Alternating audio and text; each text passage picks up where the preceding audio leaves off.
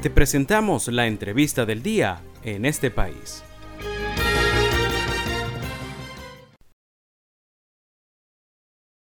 Ya tengo al hilo telefónico a nuestra primera invitada de la tarde de hoy. Se trata de Rona Rizquez, es periodista de investigación, también forma parte de Monitor de Víctimas. Rona, muy buenas tardes, gracias por atendernos. Te saluda José Cheo Noguera. Hola, buenas tardes, ¿qué tal? Gracias por la invitación. Al contrario, gracias por atendernos, Rona, muy amable. Eh, yo estoy aquí sumamente preocupado y, e impresionado de, las cifras que presenta el más reciente trabajo de monitor de víctimas. Eh, al menos 65 personas eh, fueron, les quitaron la vida en el mes de enero de manos de organismos del Estado.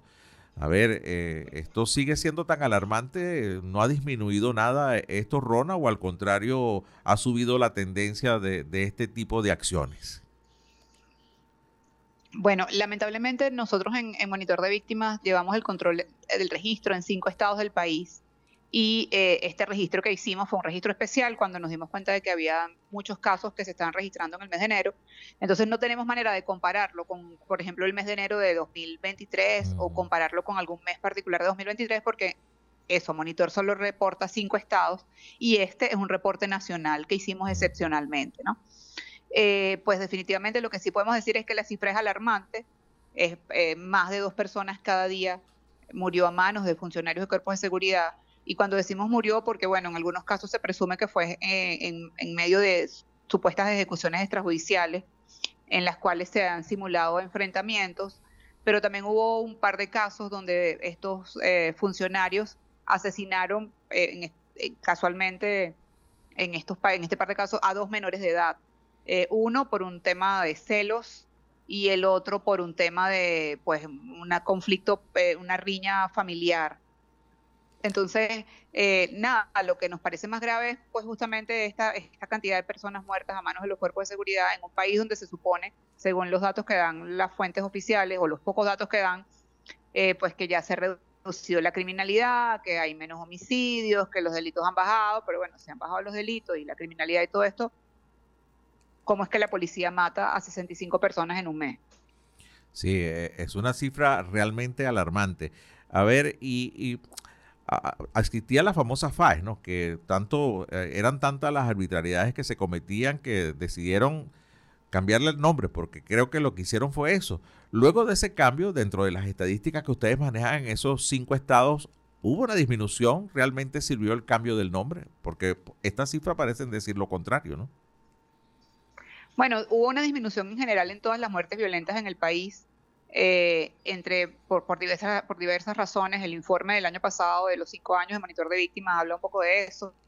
Eh, la, una de, la, de, la, de las cosas o de lo que nosotros también creemos es que también hubo de alguna manera una especie de impacto relacionado con los informes y los pronunciamientos de la, de la, del alta comisionado de derechos humanos de Naciones Unidas y y de la misión de determinación de hechos de Naciones Unidas. Mm. Entonces, creo que hay varias cosas, pues, la presión de los organismos internacionales, la de, defensora, de defensa de los derechos humanos, y luego, em, pues, sí, o sea, esa modificación que fue un poco un maquillaje, pero que sí tuvo, pues, un efecto, ¿no? Eh, lo que ocurre es que, bueno, lo, grave aquí, más allá del número, que es grave, obviamente, es el hecho de que la práctica se, se, mantiene, o sea, que no ha sido erradicada en los cuerpos de seguridad, que siguen ocurriendo ejecuciones extrajudiciales en gran cantidad en Venezuela. Eh, a lo mejor pueden ser menos que en 2023 o que en 2020 o que en 2018, pero siguen ocurriendo y pues lo, lo lógico es que esto no ocurra. Además, no es que sigan ocurriendo, sino como decíamos, 65 casos en un mes. Es una cifra bastante alta. Es muy, muy, muy alta, realmente. A ver, Rona, eh, dentro del proceso de investigación, yo no sé si llegan ustedes solamente hasta la determinación de los hechos y, llevar el, eh, esta cuenta que ustedes llevan. Eh, a ver, pudiera ser que estos números son mayores en el caso en que los familiares no, no denuncian. pudiera haber cierto temor porque dado, dado la condición en que se realizan estas muertes, los familiares no hacen la denuncia.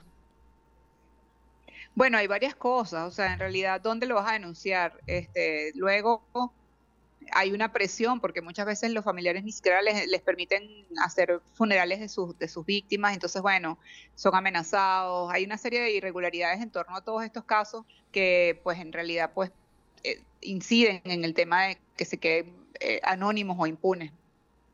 Sí, y, realmente, y claro, y cuando leo, eh, pues sigue la Policía Nacional Bolivariana encabezando estos casos y seguido por fuerzas militares como la Guardia Nacional y el Ejército, que también sumaron un total de ocho casos de estos últimos 65, en el más reciente monitoreo que ustedes eh, acaban de, presentar a la opinión pública. Rona, te pregunto, a ver, ¿y nosotros como ciudadanos qué podemos hacer ante un estado de indefensión tan grande? Porque, presentamos las cifras, pero como ciudadanos, a ver, ¿y qué podemos aportar dentro de eh, un programa como este en que podemos expresar opiniones, ¿no?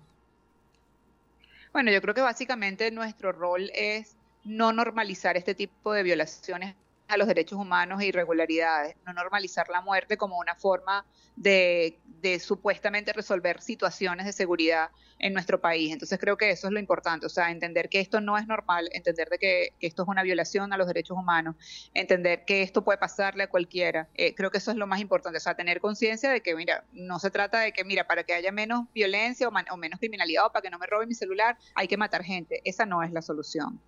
Sí, eh, incluso eso era lo que te iba a comentar, porque independientemente de la conducta eh, delincuencial o no de, las personas que pudieran estar muriendo en, estos enfrentamientos, en este tipo de casos, eh, pues no se justifica el método, que, la ejecución extrajudicial o, simulación de enfrentamientos, pues sea, el método para hacerlo, ¿no? Así es. Sí, Eso no tiene ningún tipo de justificación. En Venezuela no existe la pena de muerte eso es correcto.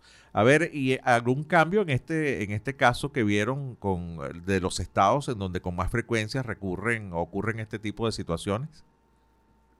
La verdad es que no exactamente, porque como te decía, no tenemos justamente una visión nacional, sino que bueno, nuestra visión es básicamente sobre cinco estados.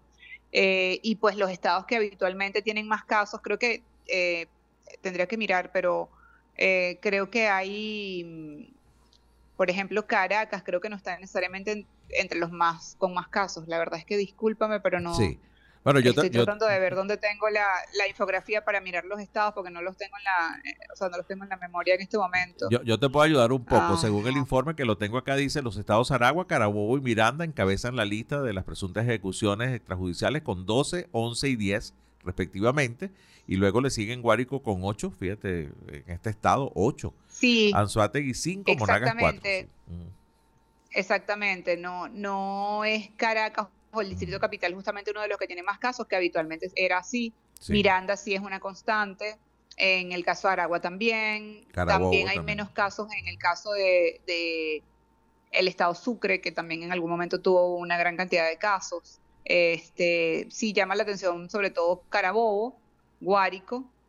Eh, ¿Dónde está Carabobo? Acá. Este, eh, Carabobo está entre los primeros. Carabobo tiene 10, 11. Exacto, está Carabobo 11, sí. Guárico, Carabobo y Miranda son los tres y luego y Guárico, Carabobo, Aragua y Miranda. Son los estados con más casos. Sí. Eh, luego, pues hay otro elemento que también llama la atención, es que, y es esto de, la, de las muertes que fueron no en medio de procedimientos policiales, sino que fueron como acciones por, diferencias personales que, y que fueron protagonizadas principalmente por militares. Entonces es importante porque, bueno, es, una forma, en, o sea, se está viendo como el uso de el, arma o la condición de militar o de pertenecer a la Fuerza Armada para eh, matar a alguna persona por una disputa personal, ¿no? Entonces creo que eso es un elemento que también es importante destacar. Claro, es un caso de, violencia con, una ventaja enorme, ¿no? Que es tener un arma oficial para hacerlo, ¿no? Es terrible.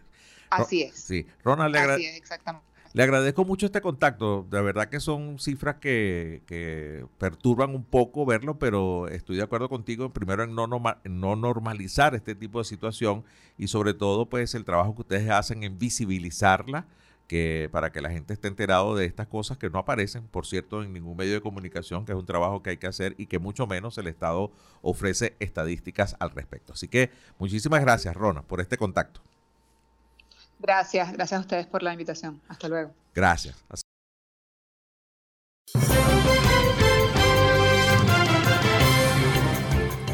Esto fue la entrevista del día en este país. Para conocer más el programa, síguenos en nuestras cuentas en redes sociales. Estamos en Twitter e Instagram como arroba en este país radio y visita nuestra página web www.enestepais.info.